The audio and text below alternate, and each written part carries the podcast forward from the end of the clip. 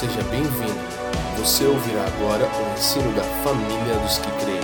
Olá pessoal, tudo bem? Aqui é o Leivson da família dos que creem. Estou muito feliz de estar novamente com vocês aqui nessa série de Filipenses, onde estamos falando a respeito dessa carta tão incrível, tão rica, com vários detalhes, mas que tenta nos trazer essa mensagem tão simples, que é essa mensagem de alegria, de felicidade, mesmo em tempos que não parecem ser tão favoráveis. Nós estaremos falando é, durante esse tempo sobre o capítulo 2 da carta aos Filipenses. Eu gostaria de chamar você para ler comigo do versículo 1 até o versículo 11, tá bom? Paulo diz o seguinte para nós: Portanto, se existe alguma exortação em Cristo, alguma consolação de amor, alguma comunhão do Espírito, se há profundo afeto e sentimento de compaixão, então completem a minha alegria, tendo o mesmo modo de pensar, tendo o mesmo amor e sendo unidos de alma e de mente. Não façam nada por interesse pessoal ou vaidade, mas por humildade, cada um considerando os outros superiores a si mesmo, não tendo em vista somente os seus próprios interesses, mas também o dos outros. Tenham entre vocês o mesmo modo de pensar de Cristo Jesus, que, mesmo existindo na forma de Deus, não considerou ser igual a Deus algo que deveria ser retido a qualquer custo. Pelo contrário, ele se esvaziou, assumindo a forma de servo, tornando-se semelhante aos seres humanos. E reconhecido em figura humana, ele se humilhou, tornando-se obediente até a morte e morte de cruz. Por isso, também Deus o exaltou sobremaneira e lhe deu um nome que está acima de todo nome, para que, ao nome de Jesus, se dobre todo o joelho, nos céus, na terra e debaixo da terra, e toda língua confesse que Jesus Cristo é Senhor, para a glória de Deus e Pai. Quando nós lemos aqui essa porção, esses 11 versículos, é, nós conseguimos sem dúvidas extrair muitas riquezas, muitos ensinamentos, e tanto que nós iremos é, dividir esse capítulo 2, que por mais que não é um capítulo tão extenso, tem 30 versículos, nós iremos dividir aí em três partes para que a gente consiga estudar com bastante atenção cada riqueza que está sendo oferecida para nós em cada uma dessas três partes que nós iremos dividir aí esse capítulo. Primeiro, do 1 ao 11, depois nós iremos falar do 12 até o 18 e por último do 19 ao 30. Mas para que nós venhamos entender melhor aquilo que está sendo dito aqui desse verso 1 ao 11, eu gostaria de falar uma frase para você e dentro dessa frase nós iremos é, ser guiados durante todo o nosso estudo aqui desses primeiros 11 versículos do capítulo 2 de Filipenses, ok? E a frase é o seguinte: a verdadeira felicidade só iremos experimentar caso vivamos em unidade. E só iremos viver a verdadeira unidade caso haja humildade. E só iremos experimentar a verdadeira humildade olhando para Cristo. Então vamos de novo. A verdadeira felicidade só iremos experimentar caso vivamos em unidade. E só viver, iremos viver em verdadeira unidade caso haja humildade, e só iremos experimentar a verdadeira humildade olhando para Cristo. Eu falei três vezes verdadeira, tanto para falar sobre a verdadeira felicidade, sobre a verdadeira unidade e também sobre a verdadeira humildade, porque nós precisamos entender e olhar da maneira certa esses aspectos que estão sendo trazidos para nós, porque senão nós iremos entender felicidade da maneira errada, nós iremos entender também a unidade da maneira errada e principalmente nós não iremos conseguir alcançar aquilo que de fato é a humildade da forma correta. Então nós precisamos olhar para esse texto buscando essas três verdades, tanto essa verdadeira felicidade, tanto também essa verdadeira unidade e também essa verdadeira humildade. E lá no capítulo 4 de Filipenses, do verso 10 a 11, diz assim: Fiquei muito alegre no Senhor, porque agora, uma vez mais, renasceu o cuidado que vocês têm por mim. Na verdade, vocês já tinham esse cuidado antes, só que lhes faltava oportunidade. Digo isto não porque esteja necessitado, porque aprendi a viver contente em toda e em qualquer situação. quando nós olhamos para a carta de Filipenses e principalmente abordando ela a partir dessa temática, dessa alegria, dessa felicidade, nós precisamos entender alguns motivos pelo qual o apóstolo Paulo está endereçando essa carta aos Filipenses.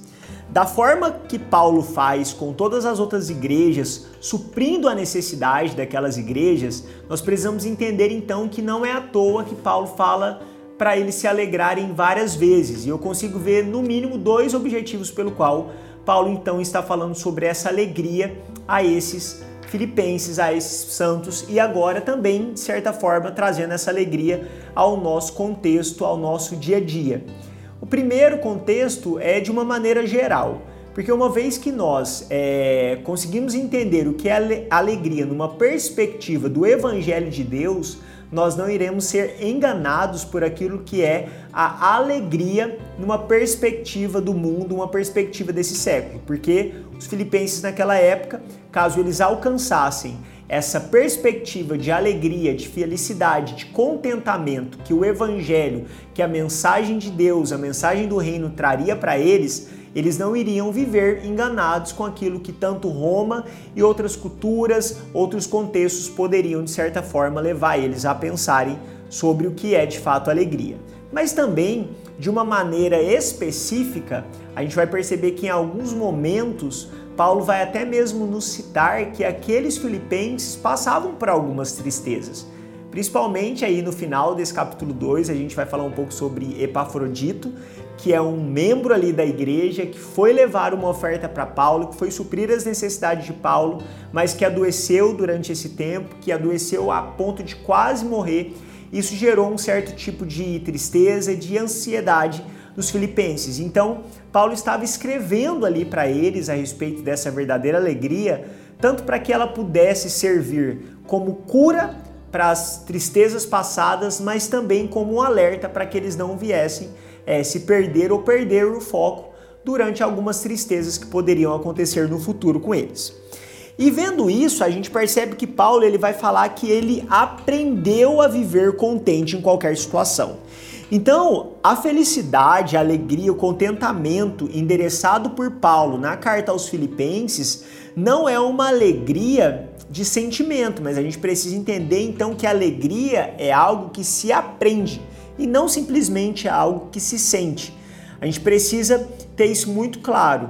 É possível nós aprendermos o que é alegria através de uma construção no nosso raciocínio para que a partir daí nós venhamos viver de fato a alegria que a palavra de Deus está propondo para nós. Então não é uma alegria que primeiro eu sinto, mas é primeiro uma alegria que eu aprendo, uma alegria que eu entendo, para que daí eu consiga também poder sentir, que eu consiga também usufruir dessa sensação de alegria constante, independente das coisas que estão acontecendo. Então, nós somos chamados a sermos alegres em Deus, mas não apenas a partir de um ato externo de emoção, mas a partir de uma construção dentro do nosso raciocínio, porque nós precisamos entender que tudo aquilo que nós também, aquilo que nós temos fé para viver, nós também precisamos ter fundamentos para crer. A fé não é algo que foge do nosso fundamento. A palavra vai nos falar em Hebreus que pela fé nós entendemos que o mundo,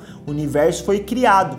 Então, quando nós percebemos que pela fé nós conseguimos entender, nós também precisamos entender que a fé é esse pensar, essa construção lógica que primeiro é fundamentada em nós através das verdades de Deus. Até porque uma vez que essas verdades de Deus se tornam verdades para nós e verdades firmes para nós, independente de como as, situações estão, nós somos levados até mesmo a sentir as coisas baseados mais naquilo que sabemos, que cremos, do que apenas por aquilo que nós vemos por esse momento agora. Então, eu gostaria de ver com você aí três divisões dentro desse texto a partir daquela frase que a gente falou no início. Então, eu vou repetir a frase que nós falamos no início e a partir disso a gente vai dividir ela em três tópicos para que nós venhamos conseguir ver essas três porções que vão falar sobre para nós coisas riquíssimas que a carta aos Filipenses é, quer ministrar ao nosso coração hoje em dia, ok? A verdadeira felicidade só iremos experimentar caso vivamos em unidade e só iremos viver a verdadeira unidade caso haja humildade, e só iremos experimentar a verdadeira humildade olhando para Cristo. Então, vamos ver a primeira porção dessa frase. A verdadeira felicidade só iremos experimentar caso vivamos em unidade. E eu quero reler com você Filipenses capítulo 2, verso 1 e 2, que diz: Portanto, se existe alguma exortação em Cristo, alguma consolação de amor, alguma comunhão do Espírito, se há profundo afeto e sentimento de compaixão, então completem a minha alegria, tendo o mesmo modo de pensar, o mesmo amor e sendo unidos de alma e de mente. A gente percebe que Paulo agora está nos chamando para alguns aspectos muito importantes para a nossa vida cristã. Ele vai citar aqui exortação, consolação, comunhão, profundo afeto ou em outra versão, como gostamos de falar, entranháveis afetos. E a gente precisa entender que são entranháveis e não estranháveis, porque hoje em dia nós olhamos no meio cristão e nós percebemos alguns estranháveis afetos, ou seja, afetos estranhos, mas a palavra de Deus está nos chamando para entranháveis afetos, ou seja, afetos que são extremamente profundos e também para sentimento de compaixão. Então ele vai falar esses cinco aspectos que devem existir uma vez que nós somos o corpo de Cristo, que nós nos reunimos como corpo de Cristo. Mas é muito interessante que ele vai começar dizendo, portanto, ou seja, ele está continuando a partir desse capítulo 1, uma vez que ele está escrevendo uma carta só, não é dividido em capítulos, então ele está continuando uma linha de raciocínio, por isso que nós estamos falando para você sempre ler a carta de Filipenses e ler ela de uma vez para que você entenda o raciocínio lógico e construtivo e direto é, do apóstolo a escrever a esses santos, a essa comunidade em Filipos. E ele vai falar então, portanto, se existe alguma exortação.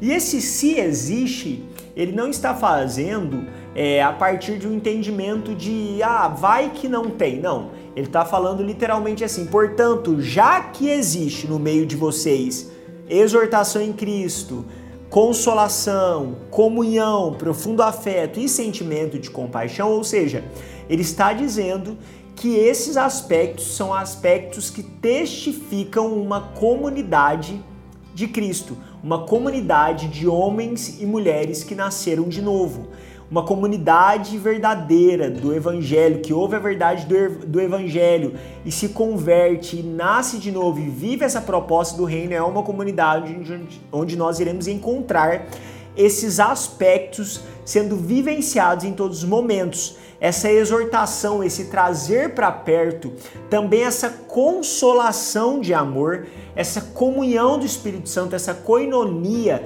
essa, esse, esse lugar onde nós temos um negócio juntos, onde nós temos algo sendo construído juntos e por isso há essa comunhão constante. Também esse profundo afeto é, é essa, essa ligação é, que vai além do entendimento de outras pessoas, essa preocupação com os outros, essa vontade de envolver na vida um do outro, exatamente porque há um afeto que, que é verdadeiramente profundo, mas além desse profundo afeto, algo que nós vemos de uma forma muito clara também é esse sentimento de compaixão, é esse sentimento de se colocar no lugar do outro, é esse sentimento de perceber o outro a partir daquilo que o outro está vivenciando no seu dia a dia. E quando nós olhamos para isso, para esse se existe, tendo por certeza que esses aspectos são aspectos existentes na vida cristã, na vida do, do, do, Filho de Deus, da Filha de Deus, dessa comunidade de santos, Paulo ele vai nos chamar então para completar a sua alegria. E é muito interessante esse termo, né? Então completem a minha alegria. E é muito bonito ver que a alegria desse apóstolo não seria completada quando ele realizasse algo para si ou algo em si, mas sim quando ele visse essa comunidade em Filipos, crescendo em Deus, desenvolvendo a sua salvação, vivendo a partir do exemplo que de fato Cristo nos deu e que ele vai falar disso daqui a alguns momentos. Mas ele vai falar que para que essa alegria fosse completa, eles teriam que fazer algumas coisas. E é o que a gente já leu aí no capítulo no, no verso 2, Que ele diz: então completem a minha alegria, tendo o mesmo modo de pensar, tendo o mesmo amor e sendo unidos de alma e de mente. Então ele está chamando eles para mais três aspectos aí: esse aspecto de ter o mesmo modo de pensar, também de ter o mesmo amor e de serem unidos de alma e mente. Então a gente viu oito aspectos que Paulo vai exaltar para que essa comunidade pudesse caminhar, para que assim eles pudessem viver inteiramente em unidade. Se a gente pudesse resumir tudo isso que Paulo está falando, se a gente pudesse se igualar, trazer para um mesmo entendimento o que, que Paulo está querendo falar com esse? Se há alguma exortação, consolação, comunhão, profundo afeto, compaixão, modo de pensar, o mesmo amor e unidos de alma e mente. O que, que ele está querendo falar? Sejam um. Entendam que vocês são um só. Entendam que não há separação, uma vez que vocês são o corpo de Cristo. Porque uma coisa que nós precisamos entender e nós precisamos ser relembrados em todo momento, tanto é algo que ele vai falar na carta de Filipenses que não, ele não se cansa em falar as mesmas coisas. É que nós somos corpo de Cristo. Porque uma vez que nós esquecermos que de fato somos corpo de Cristo, que existe uma necessidade de vivermos em unidade e não há outra opção a não ser a unidade, nós iremos começar a valorizar isso. Por quê, gente? Porque nós só iremos conseguir experimentar a verdadeira felicidade caso vivamos em unidade. Só iremos viver a felicidade proposta por Deus, a proposta no Evangelho de Deus, uma vez que nós formos um só, porque não existe verdadeira felicidade vivendo no individualismo. E aí, para algumas pessoas pode soar mesmo a pergunta de Paulo como se fosse uma dúvida, ou seja, se há alguma consolação, alguma edificação, é, alguma comunhão, alguma exortação, se há a compaixão, se há profundos afetos, porque hoje em dia nós percebemos que tem muitas pessoas que gostam de vir nas igrejas, né, nesse lugar físico, é, no templo, é, e nós estamos vindo para esse lugar e não queremos nenhum tipo de envolvimento. Nós não queremos profundos afetos e entranháveis afetos, né? Nós nos rejeitamos a vivermos em comunhão um com o outro e a gente precisa entender algo.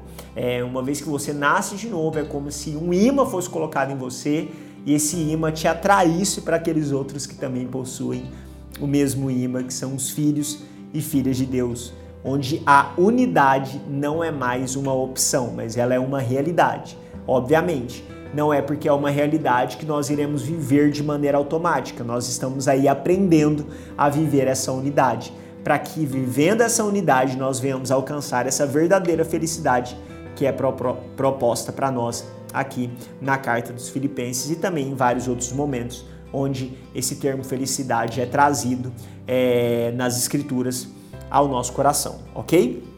Mas continuando né? Uma vez que nós aí agora fomos desafiados a vivermos em unidade, a gente precisa entender que isso não é fácil ser vivido. Não é algo simplesmente só legal, não é algo que não vai nos custar alguma coisa. E aí nós vamos, né, para a segunda divisão daquela frase que nós falamos que só iremos viver em verdadeira unidade caso haja humildade. E aí a gente vê nos versos 3 e 4 Paulo dizendo o seguinte: não façam nada por interesse pessoal ou vaidade, mas por humildade, cada um considerando os outros superiores a si mesmo, não tendo em vista somente os seus próprios interesses, mas também os dos outros. Então, depois de Paulo falar a respeito dessa vida em unidade, ele vai falar como nós conseguiremos viver essa vida em unidade. E aí ele começa dizendo: não façam por interesse pessoal ou por vaidade, mas por humildade, considerando os outros superiores a si mesmo, não tendo em vista somente seus próprios interesses, mas também os dos outros. Então, quando nós pensamos em vivermos verdadeira unidade, nós só iremos alcançar através desse caminho que a humildade tem proposto para nós. E eu gostaria que nós entendêssemos humildade dessa maneira: é um caminho.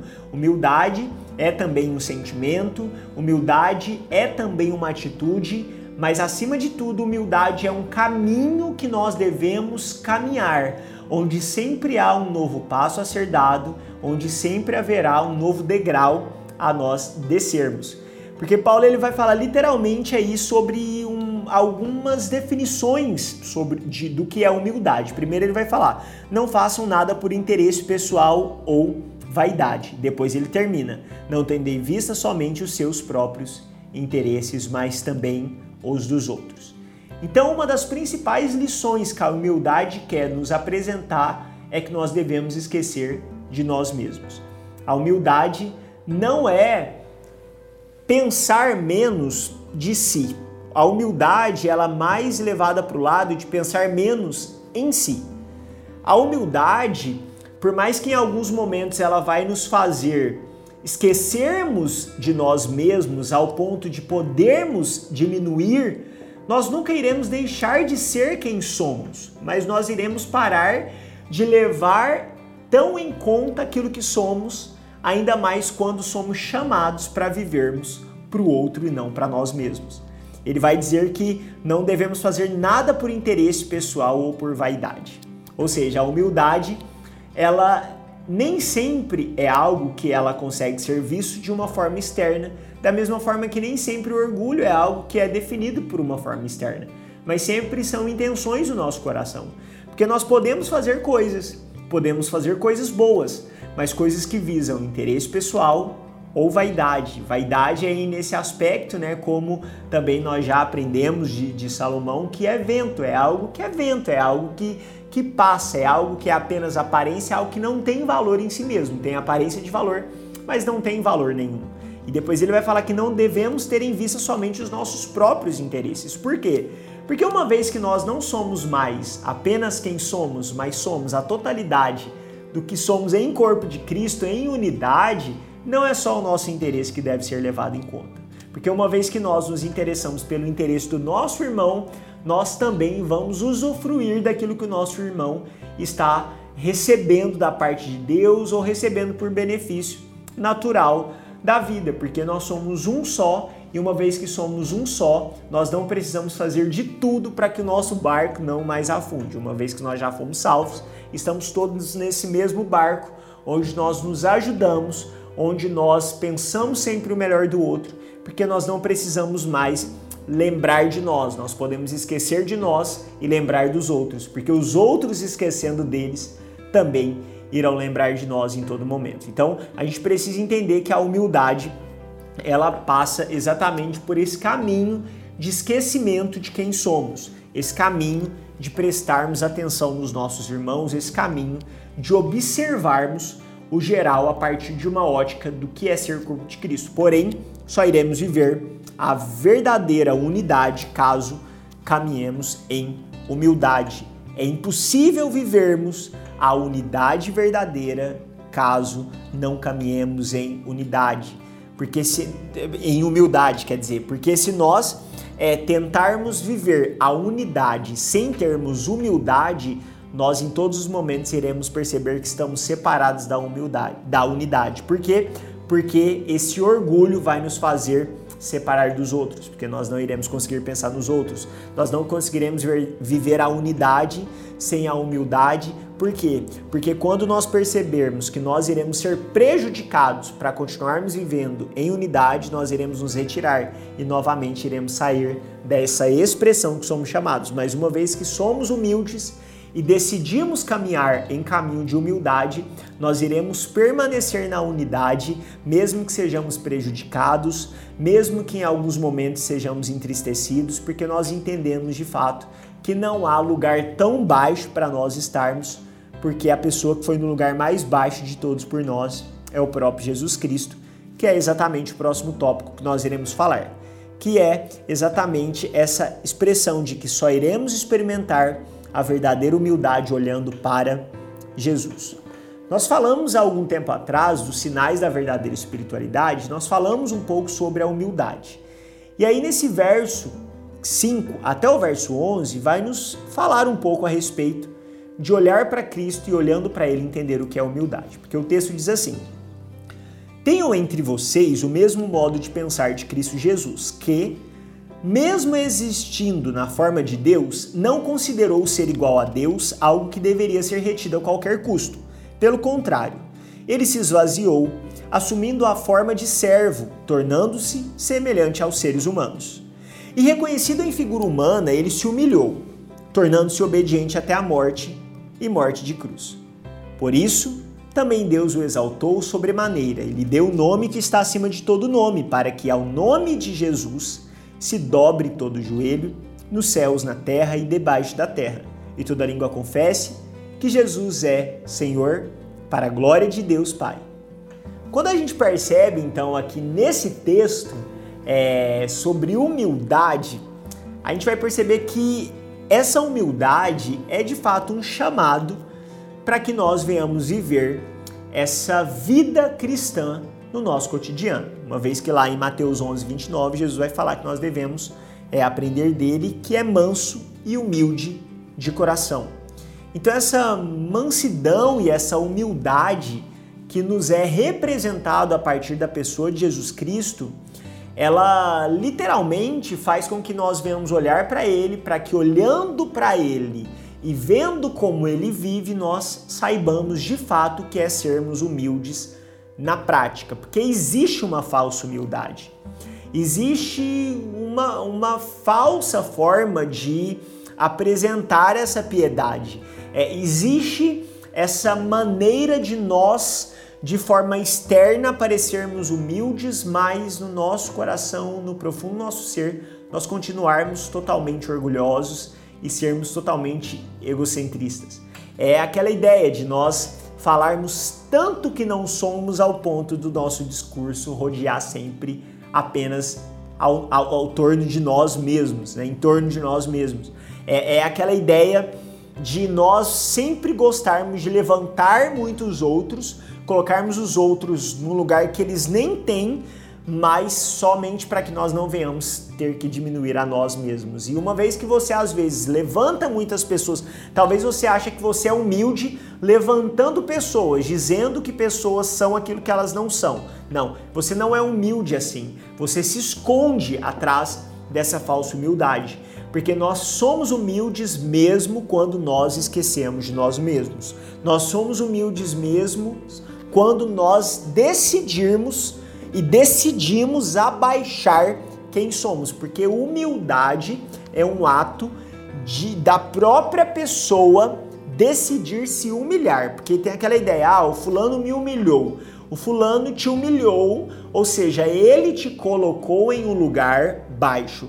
Agora, quando você se humilha, você está se colocando nesse lugar baixo. E esse lugar baixo, gente, nem sempre precisa ser esse lugar de sofrimento, de tristeza. Ah, eu não sou isso, eu não sou aquilo, eu nunca vou aprender. Não, isso não é humildade, até porque em muitos momentos isso é orgulho, porque uma vez que Deus fala que você é algo e você não consegue se ver a partir da perspectiva de Deus, você não é humilde, você é incrédulo e orgulhoso, porque você quer determinar quem você é ao invés de deixar com que o seu Criador determine quem você é mas somos humildes quando resolvemos acreditar naquilo que está sendo proposto para nós. Somos humildes em confiarmos mais na palavra de Deus do que naquilo que irá acontecer caso deixemos que as coisas continuem sem que nós venhamos tomar o controle, o controle das coisas. Uma pessoa que é humilde, ela se revela de verdade quando algo está sendo dito contra ela e ela resolve não se defender porque ela confia naquele que de fato a defenderá de verdade.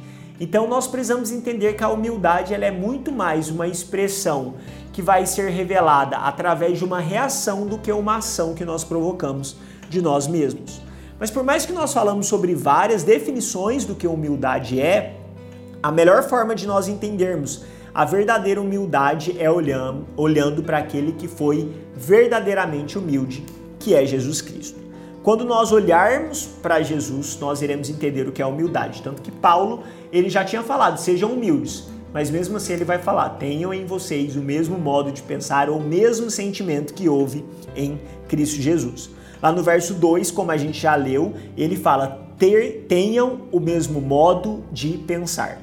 E quando ele diz tenham o mesmo modo de pensar, ele não está querendo falar que então todos concordem com o irmão A, todos concordem com o irmão B, ou todos concordem com o pastor tal, todos concordem com o ministro tal. Não. O mesmo modo de pensar não é o mesmo modo de pensar a partir de um pensamento de alguém dessa comunidade, mas é um chamado para esse verso 5, onde ele vai dizer para nós que o mesmo modo de pensar de Cristo Jesus. Então, quando ele nos chama para essa verdadeira unidade, nós só iremos viver essa verdadeira unidade andando em humildade. E essa humildade é esse sentimento, esse modo de pensar que houve em Cristo Jesus. E aí eu quero fazer agora algumas perguntas que nos ajudará a entender o que é essa verdadeira humildade, obviamente perguntando para essa porção aqui do texto 5, do verso 5 até o verso 11, ok? Então a primeira pergunta que nós podemos fazer para esse texto é: do que Cristo se esvaziou? Que nós precisamos entender que ele vai falar o quê? Tenham entre vocês o mesmo modo de pensar de Cristo Jesus, que existindo na forma de Deus, não considerou ser igual a Deus algo que devesse, devesse ser retido a qualquer custo. Pelo contrário, ele se esvaziou. Esse termo, termo esvaziou, que é nozes, ele é um termo muito profundo e que nós poderíamos aí fazer um estudo imenso teológico para entender o quão abrangente esse termo ele pode se apresentar a nós. Mas por mais que esse termo, esse estudo, ele é extremamente profundo, a praticidade dele é muito clara, que é exatamente esvaziar, é deixar de ser, é deixar de lado. E quando nós pensamos, né, que Cristo se esvaziou, nós precisamos entender do que que ele se esvaziou, porque Cristo, aqui o texto vai falar para nós o quê? Que mesmo existindo na forma de Deus, não considerou o ser igual a Deus algo que deveria ser retido a qualquer custo. Então, o que, que é esse esvaziamento de Cristo, ou no que se consiste, ou de que, que Cristo se esvaziou nesse momento aí de kenosis? Primeira coisa, ele se esvaziou dessa igualdade com Deus. Cristo é Deus como o Deus Pai, como Deus Espírito Santo, é aquele que nos narra de uma forma muito clara ali em João capítulo 1, verso 1, quero ler rapidamente com você, que diz que no princípio ele era o verbo e o verbo estava com Deus e o verbo era Deus. Então Cristo é Deus. Cristo nunca deixou de ser Deus, mas ele se esvaziou dessa igualdade com Deus. Ele se tornou homem que depois a próxima coisa que Cristo se esvaziou foi exatamente da forma de Deus ou do corpo de Deus, que era a sua realidade como esse verbo de Deus no princípio. Então, Cristo se esvazia dessa igualdade com Deus, mas ele também vai se esvaziar da forma de Deus ou corpo de Deus, ou seja, a aparência espiritual que ele tinha como esse verbo de Deus no princípio. Mas além disso, também Cristo, ele vai se esvaziar dessa imortalidade do corpo. Porque nós entendemos de uma forma muito clara que um dos que o benefício da salvação que nós recebemos, recebemos porque Cristo pagou o preço da dívida que constava contra nós. E a dívida que constava contra nós era um preço de morte. O salário do pecado é a morte então todo aquele que pecou deve morrer. Então Cristo morreu. Então ele se esvaziou dessa imortalidade do corpo. Ele teve que experimentar algo que ele não deveria experimentar, mas experimentou exatamente porque ele esvaziou-se de si mesmo. Depois, ele também se esvaziou da glória que ele tinha com o Pai antes que o mundo existisse. Porque a gente vai perceber que ele ora pedindo para que Deus devolvesse a glória que ele tinha com o Pai antes que o mundo existisse. Depois ele vai também ser esvaziado da sua autoridade no céu e na terra, a qual lhe foi devolvida depois da sua ressurreição. Então era algo que ele portava, que ele se esvaziou para cumprir a sua missão, mas que foi devolvida a partir do momento que ele ressurgiu novamente. E por último, ele se esvaziou dos atributos divinos e poderes visíveis que ele tinha com o Pai desde a eternidade, uma vez que ele só se moveu na unção do Espírito Santo enquanto ele foi homem na terra. Então, depois do momento que o Espírito Santo vem sobre ele, que ele diz de fato que ele foi ungido para apregoar, para libertar, para realizar seus sinais e maravilhas, e ele de fato viveu como esse homem na terra, trazendo exatamente o exemplo de como nós devemos viver hoje, sendo esses homens e mulheres ungidos pelo Espírito Santo e nos movendo nessa unção, mas é algo que ele viveu porque ele esvaziou-se dos seus atributos divinos e também seus poderes visíveis. Amém? Depois de percebermos do que que Cristo se esvaziou, a próxima pergunta que nós iremos fazer é: por que Cristo se esvaziou? Porque nós já vimos aí esses sete do que Cristo se esvaziou, mas agora nós vamos falar do porquê que Cristo se esvaziou. E eu quero dar no mínimo três porquês que Cristo se esvaziou. Primeiro é porque Cristo é obediente a Deus. Então Cristo, ele por obediência ao Pai, ele esvaziou-se de si mesmo. Mas segundo, ele se esvaziou de si mesmo para que ele pudesse ser apto ou se tornar apto para cumprir a sua missão. Porque uma vez que ele precisava cumprir a sua missão vindo como esse último Adão, ele precisava vir como homem. Para que ele pudesse ser como homem, ele precisava esvaziar-se de si mesmo para agora poder encarnar no corpo humano. Então ele se esvaziou porque ele precisava se tornar apto para cumprir a sua missão. E por último, o porquê que Cristo se esvaziou, a gente vai perceber que no verso 10 a 11, depois dele ter cumprido a sua missão, vai dizer que para que ao nome de Jesus se dobre todo o joelho, nos céus, na terra e debaixo da terra, e toda língua confesse que Jesus Cristo é o Senhor para a glória de Deus Pai. Então, Cristo se esvaziou para que ele pudesse cumprir a sua missão, porque assim todo joelho nos céus e na terra, debaixo da terra e toda língua confessasse que Jesus Cristo é o Senhor para a glória de Deus Pai. Eu quero chamar rapidamente a nossa atenção desse segundo porquê, que era para se tornar apto para se cumprir uma missão. Porque é muito claro a gente entender que o Verbo se tornou carne para que assim ele pudesse habitar no meio dos homens. Então, se Cristo teve que ter um sentimento de humildade para que, se, para que ele pudesse se tornar aquilo que ele precisava se tornar para cumprir a sua missão, porque que em muitos momentos nós achamos que iremos cumprir a nossa missão da forma que estamos. Ou seja, se até Deus teve que se tornar algo para cumprir uma missão, quanto mais nós homens devemos nos tornar alguém para que também consigamos cumprir essa missão que Deus tem trazido aos nossos corações. E tudo isso só iremos fazer de fato se olharmos para Cristo, porque a partir de um tamanho desafio só iremos olhar caso eh, só iremos conseguir viver a partir desse olhar para Cristo e falar: não, se ele conseguiu e eu tenho esse mesmo espírito, e eu tenho esse exemplo, eu tenho esse chamado, eu tenho essa graça, eu também vou conseguir viver essa humildade que está sendo proposta. Depois, a gente precisa entender algo. Nossa penúltima pergunta, tá? Diz assim: até onde Jesus se esvaziou? E a gente precisa entender, Jesus se esvaziou até o lugar mais baixo de todos, que é até a morte e a morte de cruz. O texto vai dizer muito claro, né? Que ele vai falar aí, sendo reconhecido em figura humana, ele se humilhou, tornando-se obediente até a morte e morte de cruz. Paulo podia ter muito claro ter falado, né, até a morte. Ou aqui vários estudos vai falar que isso aqui na verdade era um cântico que já era conhecido no meio ali da, da igreja primitiva, onde eles falavam sobre essa obra completa de Jesus Cristo. Mas não levando aí em conta né, se era um cântico, se foi Paulo que escreveu mesmo ou se ele apenas está citando, a gente percebe que essa parte vai falar até a morte, a morte de cruz. Então não é apenas até a morte, mas é o pior tipo de morte que poderia existir. Não é morreu simplesmente, mas é morreu na cruz, morreu como maldito de Deus, morreu como o pior de todos. Então, Jesus se humilhou até o máximo que era possível ele se humilhar, até a morte e a morte cruz. E aí o que, que a gente consegue entender? Que Jesus nos ensina que a humildade é saber que sempre dá para baixar um pouco mais. Às vezes nós fazemos isso, nós não, eu sou humilde, mas até aqui, né?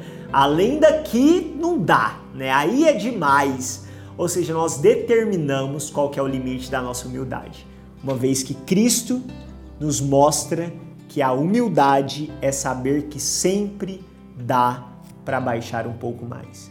Sempre há um degrau a mais para que nós consigamos descer. A gente precisa entender que uma vez que nós somos cristãos, nós devemos ser conhecidos pelos nossos deveres e não pelos nossos direitos. Até porque um dos deveres que nós temos como cristãos é abrir mão dos nossos direitos para que os outros possam receber aquilo que de fato eles precisam receber.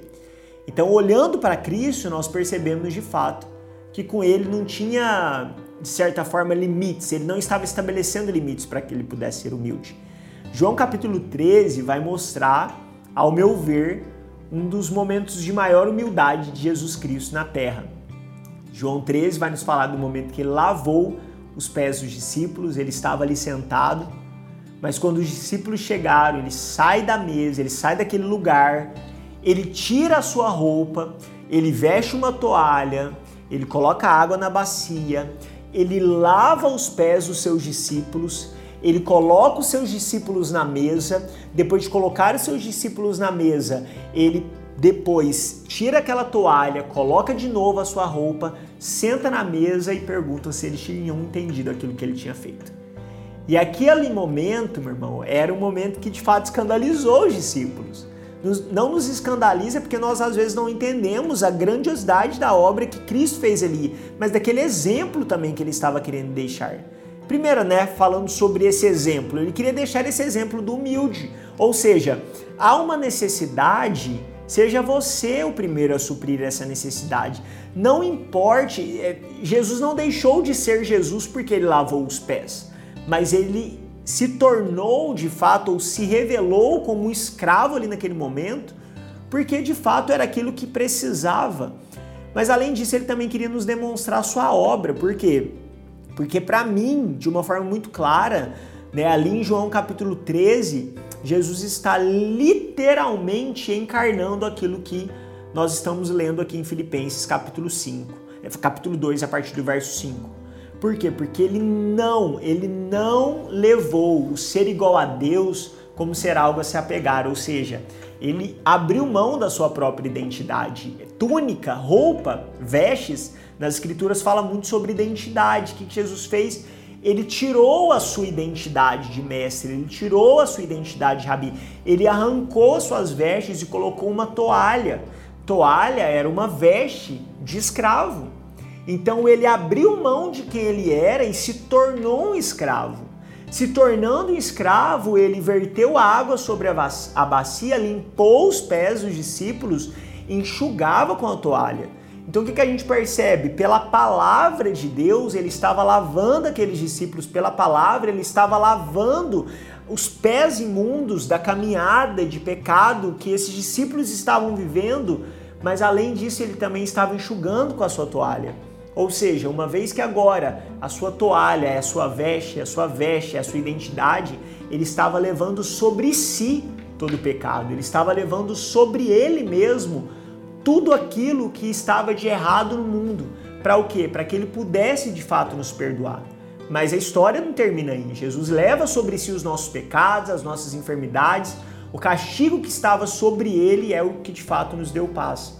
Mas a partir daquele momento que ele de fato morre, né, levando sobre si os nossos pecados ali naquela figura, lavando os pés dos discípulos e trazendo essa sujeira tanto para a água, mas também para essa toalha, ele deixa essa toalha de lado, ele veste novamente a sua roupa e senta na mesa.